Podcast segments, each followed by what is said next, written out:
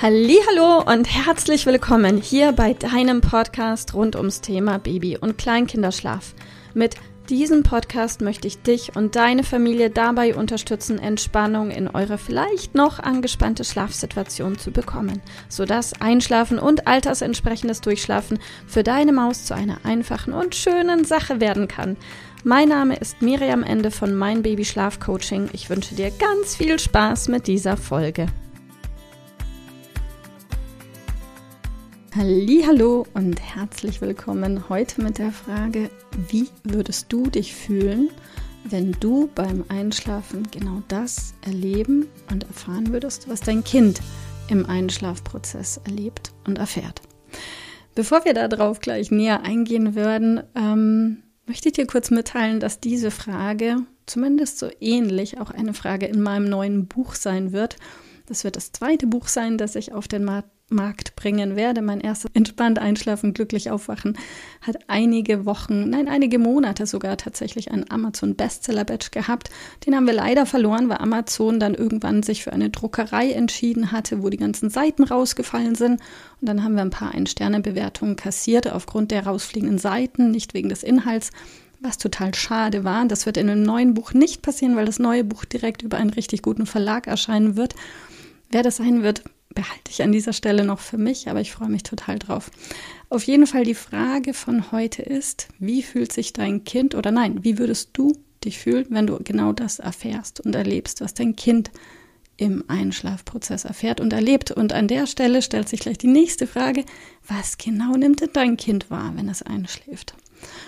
Und vielleicht magst du dir an dieser Stelle wirklich auch mal Zettel und Stift nehmen. Das hörst du oft von mir, glaube ich und wirklich auch schriftlich in dich gehen und genau aufschreiben, was nimmt dein Kind wahr und zwar mit allen Sinnen.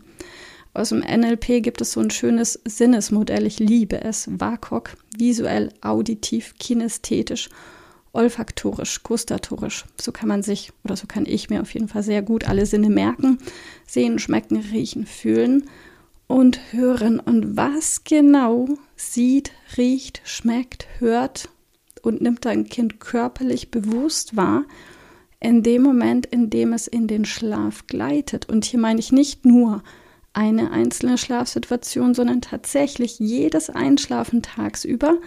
Denn oft sind da massive Unterschiede, ja, auch in der Kita, bei der Tagesmutter, bei deinem Partner, bei deiner Mama, bei dir. Und dann ist es auch abends oft wieder ganz anders und in der Nacht wieder anders. Und wenn du da jede einzelne Schlafsituation mal schriftlich durchgehst und jedes einzelne Sinnesorgan durchgehst, dann kommt da vielleicht eine ganze Menge zusammen. An Spieluhr, an Gehüpfe, an Gewippe, an Getrage, an Genuckle, an was auch immer. Da gibt es viele Möglichkeiten. Und, und, und. Und dann vielleicht noch nebenbei ein Lalelu-Gesinge und so weiter. Und jetzt stell dir die Frage, wenn du die gleiche Schlafsituation hättest wie dein Kind, wie würdest du dich fühlen? Und würde dir das, was du dann erlebst, das Einschlafen wirklich erleichtern? Und hier kommt die Antwort, die ist nämlich in den allermeisten Fällen, nee, eher nicht. Ich weiß nicht, wie es dir geht, aber ich persönlich schlafe viel leichter an ohne Lalelu. Und ich schlafe auch viel leichter ein, wenn es leicht dunkel ist und ich schlafe viel leichter ein, wenn niemand an meinen Popo klopft oder meinen Rücken tätschelt oder mich durch die Gegend trägt. Vielleicht ist das bei dir anders, ich weiß es nicht. Aber stell dir doch einfach mal die Frage und dann die nächste Frage, was genau wäre denn vielleicht eine wirklich schlaffördernde Situation? Und vielleicht kommt da eine ganz überraschende Antwort. Viel Spaß beim Nachdenken und bis bald. Tschüss. Ich hoffe, dass dir diese Folge gefallen hat und vor allem auch, dass sie dir weiterhilft. Falls ja, freue ich mich sehr, wenn du uns auch auf Instagram und Facebook besuchst. Dort teilen wir täglich wertvolle Tipps mit dir rund ums Thema Babyschlaf, die dir dabei helfen sollen, mehr Schlaf und mehr Lebensqualität zu bekommen.